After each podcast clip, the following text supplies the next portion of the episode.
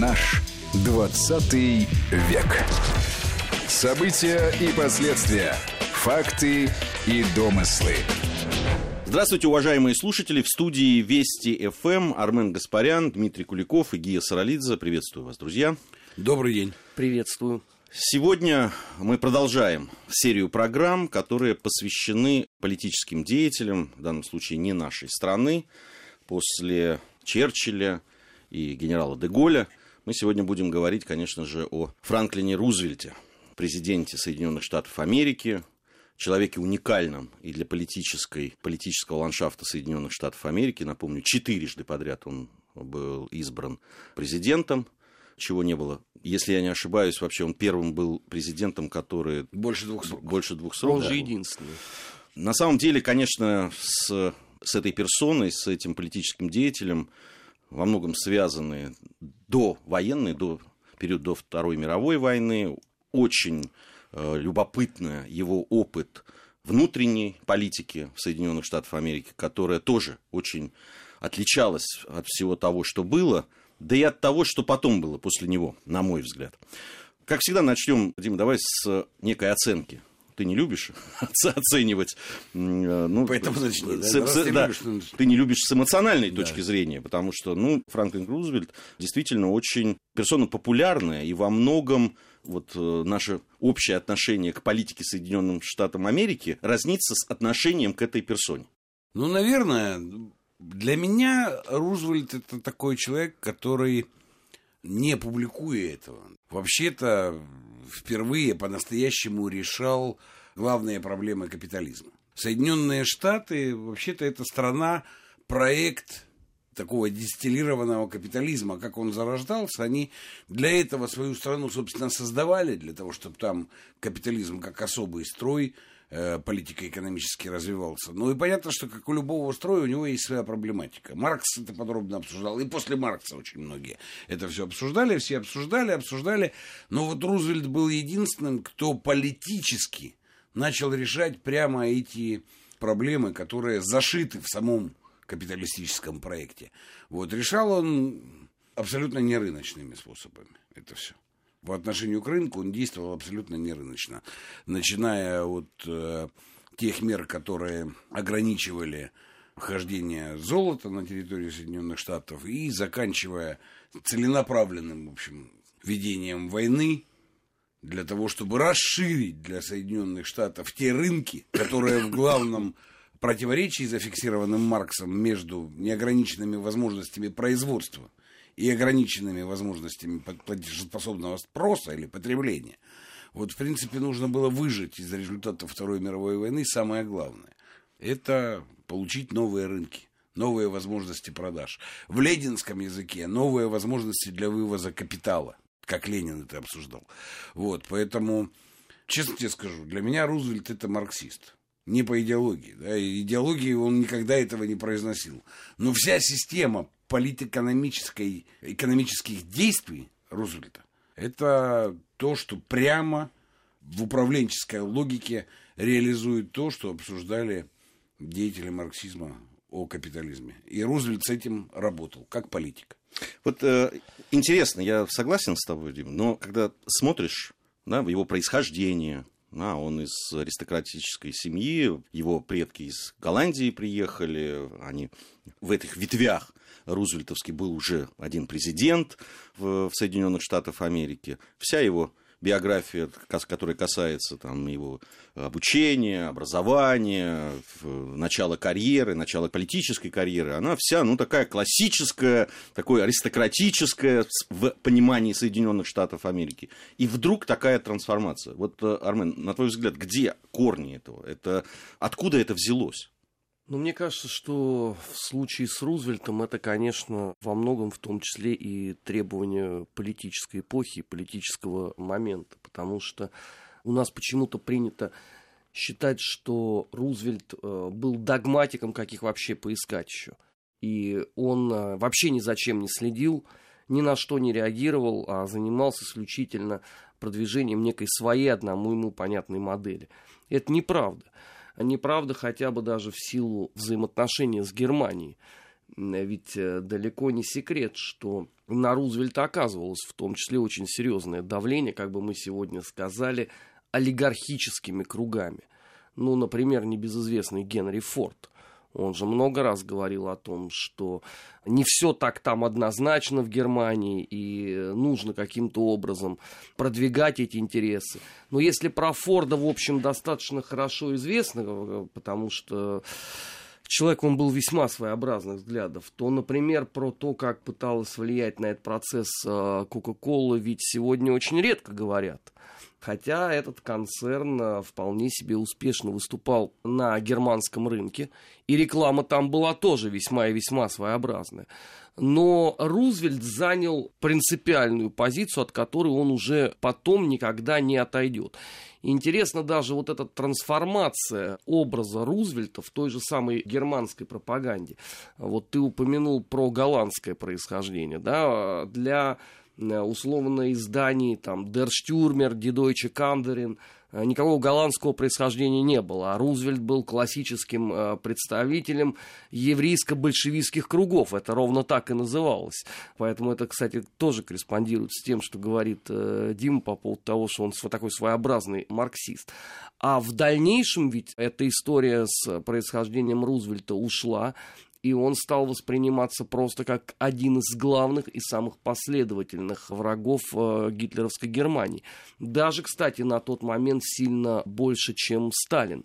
И с этой точки зрения, понимаешь, э, мне вот очень огорчительно наблюдать за тем, что происходит, в том числе в нашем медиапространстве. Ведь Рузвельт это единственный человек из американских президентов, кому в нашей стране посвятили улицу, это еще в 60-м году было, кому стоит памятник, это в 2015 в Ялте поставили Ялтинской конференции, но при этом он оказался абсолютно в тени э, Трумана который вот считается почему-то в некоторых кругах действительно подлинным э, сокрушителем нацизма вместе с Черчиллем. Хотя по логике событий там, конечно, должен быть э, Труман, э, господи, должен быть, конечно, Рузвельт и с его помощью Великобритании, с его помощью Советскому Союзу. И не случайно ведь Сталин о нем весьма и весьма комплиментарно отзывался. В отличие там от Трумана того же комплементарно, и э, если посмотреть нашу историографию, в общем, во многих случаях э, по поводу Рузвельта, и, и это присутствует, эта комплементарность. И здесь я вижу вот такой разрыв. Да, с одной стороны, мы обсуждаем роль там, Соединенных Штатов Америки, предвоенные годы, да, отношение к тому, что происходило в Европе, что происходило с Германией, с нацистской и так далее. И потом вдруг Рузвельт оказывается да, каким-то таким отделен от всего, что происходит. Про него говорят, вот как ты сказал, там, последовательно борца там, с нацистской Германией, с фашизмом, нацизмом и так далее. Вот здесь я вижу какое-то все-таки несоответствие одному другому. Не, ну что значит последовательный борец? Понимаешь, ну нужно понимать, что Соединенные Штаты это даже уже потом, когда война была объявлена, ну, после столкновения с Японией, когда Германия и Италия объявили Соединенным Штатам войну, даже после этого под панамскими и другими флагами танкеры американские туда нефть привозили. Понимаешь? Ну, то есть риторика Рузвельта отдельно, деятельность корпорации отдельно. Там много чего можно накопать э, в этой части. Но при этом что они не любят обсуждать? Они очень не любят обсуждать подлинный метод выхода из этой самой Великой депрессии. Да? Ну, то есть Рузвельт победил на выборах в 32-м. Да, нет, 31 раз в 32 В 32 году, да. И ровно тогда он победил вместе со своей программой, которая называлась «Новый курс». Он победил на противостоянии, между прочим, правившей Америкой до этого безраздельно финансово-промышленной олигархии американской. И на противопоставлении им Рузвельт победил. Ну и, конечно, он сделал такие вещи, которые были им очень неприятны. Понятно, что там все население сдавало золото. Но у кого его было больше? У кого оно вообще было? Да, у кого оно вообще было, да. Потом там ограничения банковской деятельности, финансового капитала, очень серьезные, очень радикальные. При этом Рузвельт, понимаешь, ведь что сделал? Он начал говорить по радио со страной. Это действительно было его такое ноу-хау, да, он регулярно, там чуть ли не каждую неделю или чуть реже, я боюсь сейчас ошибиться, но все-таки регулярно и часто беседовал у радиомикрофона, беседовал с американским народом. Не спеша, внятно, последовательно. Грубо говоря, каждую неделю читал политинформацию американскому народу. Конечно, это вышибло очень сильно позиции ну, олигархические в Соединенных Штатах. Это было применено новое совершенно, так сказать, средство. Вот, и поэтому не случайно он три раза потом избрался, а потом три раза еще переизбрался. Это ну, не, не просто так произошло. Интересный момент, понимаешь, почему его еще не любят обсуждать? Вот то, что мы увидели на выборах с Трампом Клинтон, трагическую судьбу Сандерса, социалиста нового, и так мы, знаешь, удивляемся, откуда же такое стремление к социализму в Америке? Вроде бы они же все выжгли там каленым железом. Заметь, после смерти Рузвельта начинается очень быстро не только холодная война, но и охота на ведьм в виде макартизма. Да, когда уничтожают человека, просто смешивают его с мусором, да, и за то, что у него могли найти книжку Маркса. Да? Не говоря о том, что он скажет, например, что в Советском Союзе надо присмотреться, какой там строй там вообще. Это все происходит после смерти Рузвельта. Почему? Не только потому, что Советский Союз на таком взлете находится, да, совершенно очевидном после победы в войне и так далее. Но в 1944 году Рузвельт ведь предложил принять Конгрессу второй биль о правах. Все знают биль о правах, где там свобода слова, политических занятий и так далее, всякое. Вероисповедание, да. Все это есть, да, в первом биле о правах Соединенных Штатов. А вот э, во втором биле о правах, вообще-то это такая, знаешь, Конституция Советского Союза переписанная я сейчас просто процитирую вот из того, что здесь есть. Он предлагал записать в биле, втором биле о правах, и значит, это должно было войти в американскую конституцию. Следующее. Право на полезную и оплачиваемую работу в промышленности, торговле, сельском хозяйстве, в шахтах нации. Право на достойную заработную плату, обеспечивающую хорошее питание, одежду и отдых. Право каждого фермера выращивать и продавать свой урожай. Право на защиту каждого предпринимателя – будь то крупный или мелкий бизнес, право каждой семьи на достойное жилье, право на достаточное медицинское обслуживание, право на достаточную экономическую защиту в старости при болезни, несчастном случае и безработице, право на хорошее образование. Ну, в принципе, это все то, что содержалось в Конституции Советского Союза 1936 года, сталинской. Биль этот Конгресс не принял. Я вообще-то думаю, что это одна из главных вообще причин была такой странной смерти Рузвельта. Это не только потому, что он мешал открыть им холодную войну. Кстати, был бы он жив, непонятно, бомбили ли бы Японию ядерными бомбами. Это открытый вопрос. Но это, это внешнеполитическая линия. А внутриполитически он умер, потому что вот это было, конечно, для э, страны, которая моделировалась и проектировалась как чистый капитализм, вот такое в Конституции, это было невыносимо. И если вы спросите, откуда взялся Сандерс, и откуда у него такая поддержка взялась, то он взялся из вот этого второго проекта второго Билля о правах Франклина Делано Рузвельта. Ну, действительно, когда говорят великий президент Соединенных Штатов Америки, почему-то все время вот, вот эти вещи упускаются, что новый курс – это меры по усилению государственного регулирования экономики и реформы в социальной области которые вообще никак не сочетаются с тем, что всегда декларировалось. Это, соверш... это меры, которые ну, совершенно очевидны из, из другой области, из другой оперы. Да, они там вынуждены, да, было понятно, что после провала там, э, попытки вывести из экономического кризиса, который Гувер предпринимал, что было необходимо что-то делать, и Рузвельт это делал, но конечно, то, какими методами, это как-то идет в разрез с пониманием многих о том, как это происходит в капиталистическом обществе. У нас э, сейчас новости. После новостей вернемся и продолжим. Наш 20 век.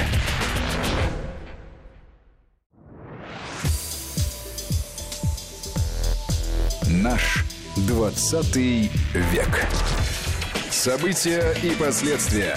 Факты и домыслы. Продолжаем нашу программу. В студии Вести ФМ Дмитрий Куликов, Армен Гаспарян и Гия Саралидзе. Сегодня о э, Рузвельте мы э, говорим. Э, я предлагаю все-таки с внутренними вот этими изменениями и то, в каком противостоянии это происходило, закончить и к международной проблематике перейти, в которой конечно, ближе к нашей истории, хотя, на мой взгляд, все, что делал Рузвельт как раз во внутренней политике, очень многое было взято просто напрямую из того, что происходило в Советском Союзе в области а вот, ты знаешь, социальных... здесь есть очень интересный нюанс. В Советском Союзе же с достаточно завидной регулярностью в 30-х годах писались экономические работы по капиталистическим странам. Ну, понятно, что на первом месте, разумеется, стояла Германия и Великобритания, но Соединенным Штатам тоже уделялось достаточно много внимания в этих книгах. И вот что интересно. В основном все описывал исключительно 20-е годы. То есть эпоху до Рузвельта. Потому что объяснить советскому человеку, который растет в марксистско-ленинской догматике о том, что там Рузвельт еще оказывается чего-то такое тоже предпринимает, ну тогда достаточно странно. А что же мы тогда боремся с капиталистическими хищниками, если они занимаются тем же самым? Я просто обратил свое внимание на такой вот сборник «Капиталистические страны мира» 1936 года. Львиная доля, значит, внимания там э, уделяется тому, как тяжело афроамериканцам на юге Соединенных Штатов жить, как вообще закабаляют людей, как Соединенные Штаты участвовали... Э, Что, в общем, все правда. Нет, тут никто не спорит. Как они участвовали в интервенции и так далее, и так далее. А вот что делалось непосредственно вот в эти 30-е годы, времена Великой депрессии, вот казалось бы, да, именно это самое интересное на тот момент. Тут глухая и глубокая тишина. И, в общем, это, конечно, весьма показательно. Интересно здесь даже то, что когда Рузвельт уже условно входит а, в антигитлеровскую коалицию, то тональность советского агитпропа ровным счетом никак не меняется.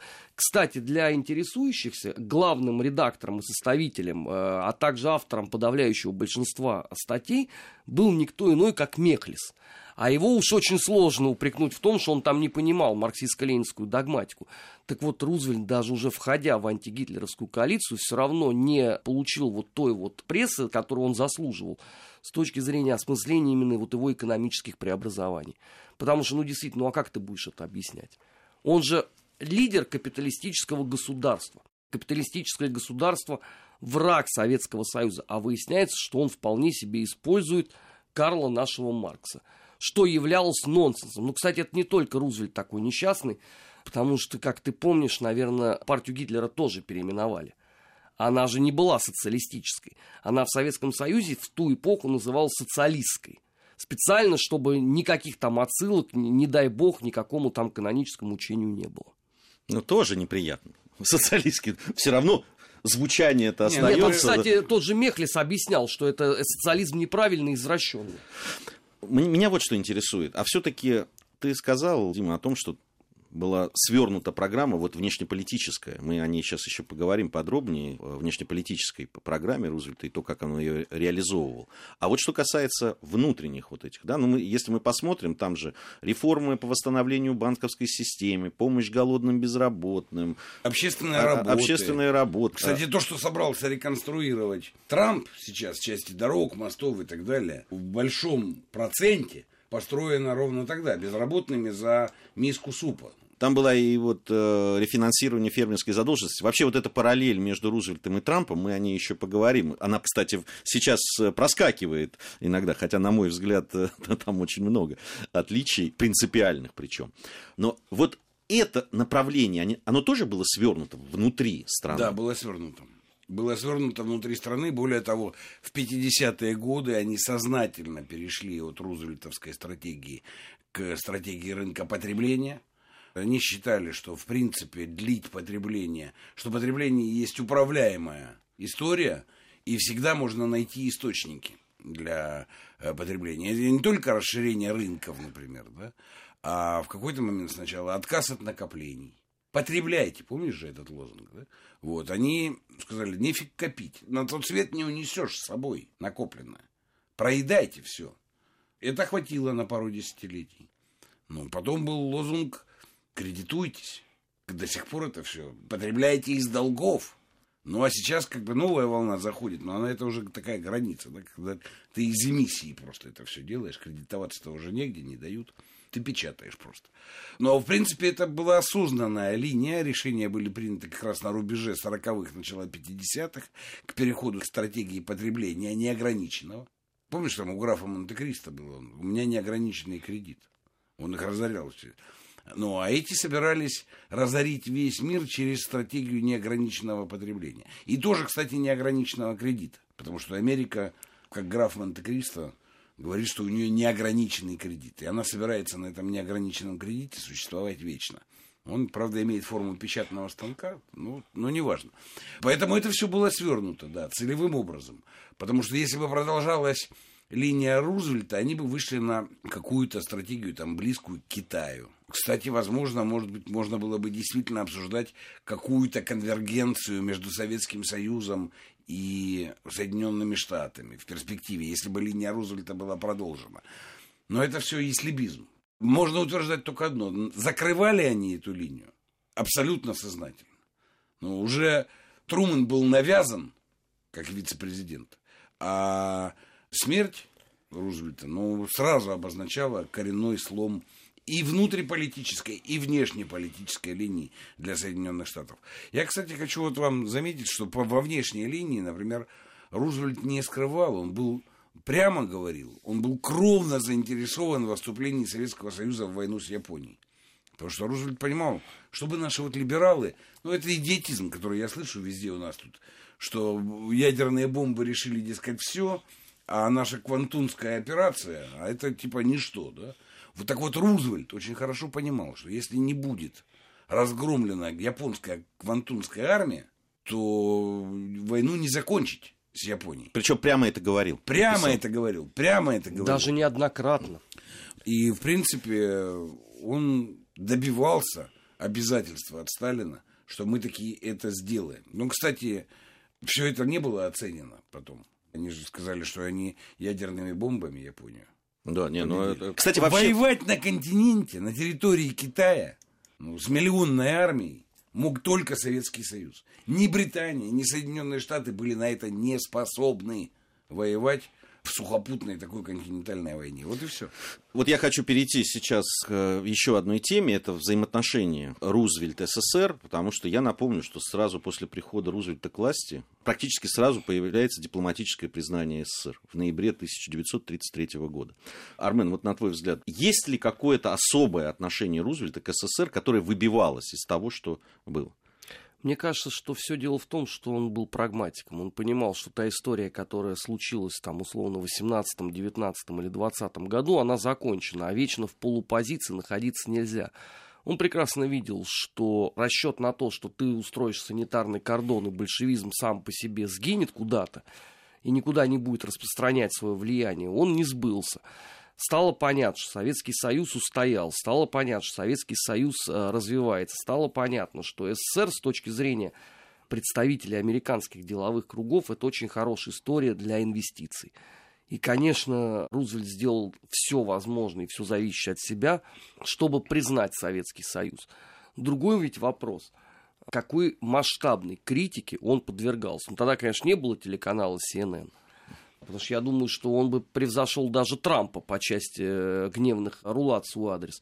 Но газеты ведь открыто писали, что это предательство. Он, конечно, подвергался разгромнейшей критике. Но не такой, как вот сейчас все себе представляют. Да, все-таки в ту эпоху средства массовой информации еще э, какие-то грани вообще наблюдали. Но Рузвельта откровенно обвиняли в том, что он идет на поводу у неких кругов, которые наверняка аффилированы с Советским Союзом. Вот вам прямая параллель, пожалуйста, с Трампом.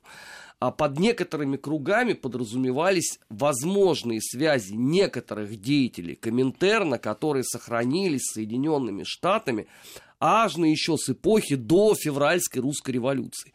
Конечно, одно время фигурировала еще фамилия Троцкого, но Лев Давыдович сам э, высказался по поводу того, что он думает в отношении Рузвельта, и как-то эта история э, стихла. Но вплоть до 1936 года она с завидным постоянством фигурировала в газетах. И, кстати говоря, Гуверт сделал немало для подогревания всей этой истории. То есть вот эта горечь от поражения, она, а, опять же, такая параллель, пожалуйста, с э, Клинтон, она сказалась. Рузвельта, по сути дела, поняли, наверное, только в году 42-м. Вот когда уже действительно воевал весь мир, вот когда американцы испытали Перл-Харбор, вот тогда забылось о том, что Рузвельт являлся агентом ГРУ. А до этого все это имелось, и даже многие американские интеллектуалы подозревали, что ну, наверняка есть какие-то даже прямые контакты у Рузвельта с какими-то людьми, э, связанными с Советским Союзом. Я тебе даже больше скажу, когда Кривицкого убили, одна из газет написала, это все вот, пожалуйста, плоды попустительства, которые Рузвельт совершает в отношении Советского Союза. Мы дожили, большевистские гангстеры приезжают здесь и всех убивают. Прям параллели прям, прям удивительные. Я вот еще к тому, что ты говорил о Японии, о разгроме Квантунской армии, я вот что напомню. В 1937 году, после нападения Японии на Северный Китай, Рузвельт э, говорил о необходимости принятия мер по изоляции стран-агрессоров. В 1939-м он прямо называет эти страны-агрессоры, агрессоры Италия, Германия и Япония. В 1941 году он подписывает закон о ленд-лизе сразу. Но при этом очень часто все равно Рузвельта упрекают в том, что он до последнего не хотел вступать в войну. До последнего, несмотря вот на все эти декларации. И только Перл-Харбор, да, там, в декабре 1941 года, заставил его это сделать, когда уже, ну, вдеваться было Но некуда. есть же и другая версия. Рузвельт не хотел или американское общество не хотело? Потому что есть же другая версия, немного конспирологическая, но тоже заслуживающая внимания, что по согласованию с Рузвельтом специально, что Перл-Харбор был приманкой. Потом, понимаешь, ведь там же связанные вещи. Они запретили, ввели блокаду по нефти для Японии, которая вела войну в Китае в это время. Нефть была необходима без нее. И когда Америка вводит блокаду Японии по нефти, После этого последовал удар по Перл-Харбору. По Кстати, ну это даже сейчас, да, введение морской блокады в сегодняшнем международном праве равносильно объявлению войны. Это когда тут министр по внутренних запов... дел не по, по, по заповедникам да, американских высказывался, то он забыл, наверное, да, что введение морской блокады аналогично войне. Поэтому, понимаешь, когда Соединенные Штаты вводили блокаду, то логично было предполагать, что Япония нанесет удар. Да? Иначе все это обесмысливалось. Поэтому тут такое, тут надо с этим очень внимательно разбираться. Да, вот... Вообще надо понимать, что, конечно, Рузвельт, при том, что ты абсолютно точно заметил, что он был лидер нации. Это да. совершенно... Американцы не хотели воевать в подавляющем большинстве. И Перл-Харбор был точкой, в которой можно было сломать ментальное и эмоциональное и моральное отношение американской нации к этой войне на них напали. И это, это радикально меняло отношение американцев к войне. Потому что без этого нападения Рузвельт не мог никому объявить войну. Ну, ну, Американцы бы просто не поддержали бы при, при всей стратегии изоляционизма, которая была до этого значит, 150 лет. И вообще они-то уезжали туда на континент, чтобы не участвовать в этих европейских войнах. Это была, кстати, часть американского проекта. Они для этого туда ехали. И тут вдруг, да, поэтому я думаю, что, конечно, они провоцировали Японию на это нападение. Она, это было необходимое нападение.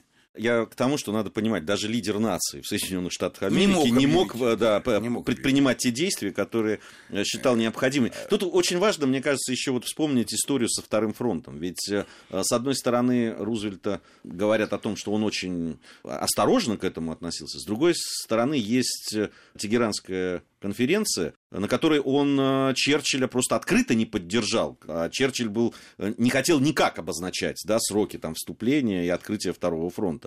Здесь Рузвельт был достаточно конкретен. Ну да, достаточно конкретен. Но я думаю, это, знаешь, еще э, линия. Армен отвечал на этот твой вопрос о 1933 годе, когда он устанавливает дипломатические отношения резко. Ничего, кроме прагматики. В этом смысле он был очень прагматичный. Он относился к этому как к новому рынку. Да, Армен прав. Выставил советский проект.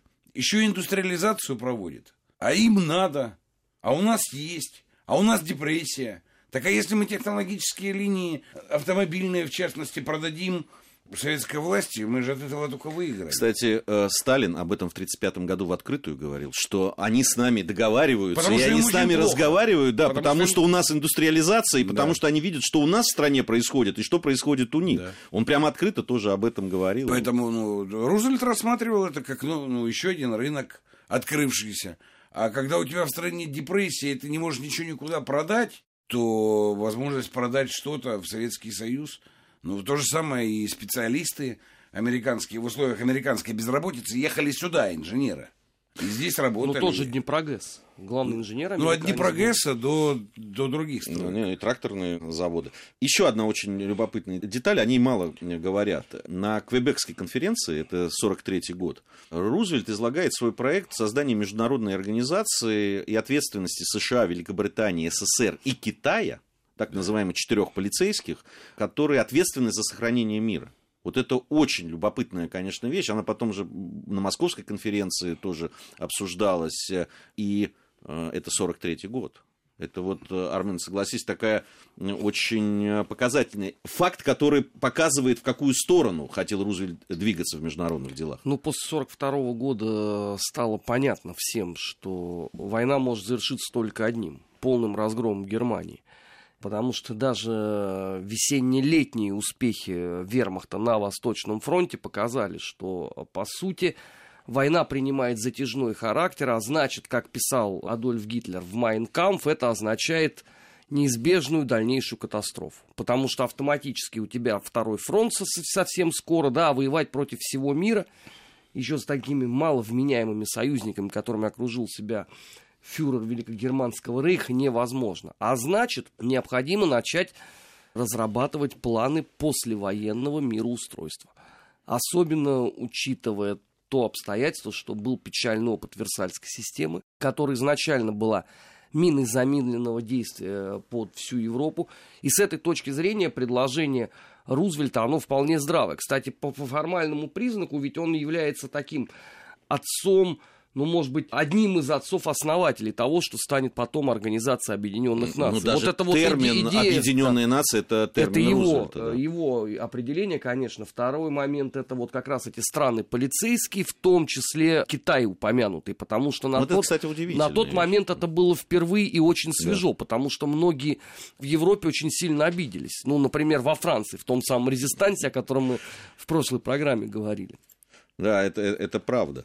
Это правда, ну и, собственно, да, появление там Объединенных Наций, Организации Объединенных Наций, во многом это, конечно, проект Рузвельта, и он работал, известно, что и он после возвращения с Ялтинской конференции очень много этому посвящал э, времени, но вот, э, да, его смерть в апреле 45 года фактически одному из отцов-основателей этой организации не позволила присутствовать на этом своем детище. Здесь вот, возвращаясь говоря вообще о, о его действиях, вот любопытно, Армен говорил о том, что в Германии его вообще считали таким еврейским президентом Соединенных Штатов Америки. Кстати, говорили об этом, и об этом пишут много, что именно в президентство Рузвельта очень много этнических евреев на серьезных постах и в министерствах и так далее. С другой стороны, я обнаружил, когда готовился к этой программе, что очень многие обвиняют его э, чуть ли не в антисемитизме за вот эту политику, которая была по отношению к европейским евреям, квотам, что не все могли уехать. Вот эти, то, что они поддержали Великобританию, которая ограничивала въезд на те территории, где потом Израиль возник. То есть такие серьезные обвинения чуть ли не в пособничестве геноциду. То есть вот есть и такие мнения по поводу Рузвельта. Ну, понимаешь, это без сомнения одно. Это великий политический деятель, да, стоящий точно в ряду таких же великих, больших очень политиков. Ну, а большой человек всегда, так сказать, суждения по поводу него всегда будут предельно полярны. Понятно, что сделал он невероятно много. Я думаю, что вообще в какой-то момент в Соединенных Штатах и может быть очень быстро наступить это время, им придется обратиться к наследию. К наследию Рузвельта, да, потому что преодоление Великой депрессии, надеюсь только, что вот как-то без войны, да. Как они будут преодолевать разворачивающуюся большую свою нынешнюю депрессию, может быть, Рузвельт им поможет, не знаю, если они смогут правильно к нему обратиться, потому что, конечно, они в своей культуре поствоенной, да, американской, Рузвельт, конечно, великий президент, но вот, вот это вот вообще там про четыре срока, вот они же сразу после этого обрезали. Обрезала это американская олигархия, потому что им точно не надо было чтобы кто-то имел возможность реализовывать какие-либо долгосрочные, долгосрочные стратегии. Да и превращаться вот в такого лидера нации. Я ну, думаю, что тоже. Вот все, да, и это было закрыто. Поэтому, с одной стороны, Рузвельт есть в американской истории, а с другой стороны, его там как бы нет. Спасибо, друзья, за этот разговор. Дмитрий Куликов, Армен Гаспарян, Гия Саралидзе были в студии Вести ФМ. Надеюсь, совсем скоро встретимся. Наш 20 век.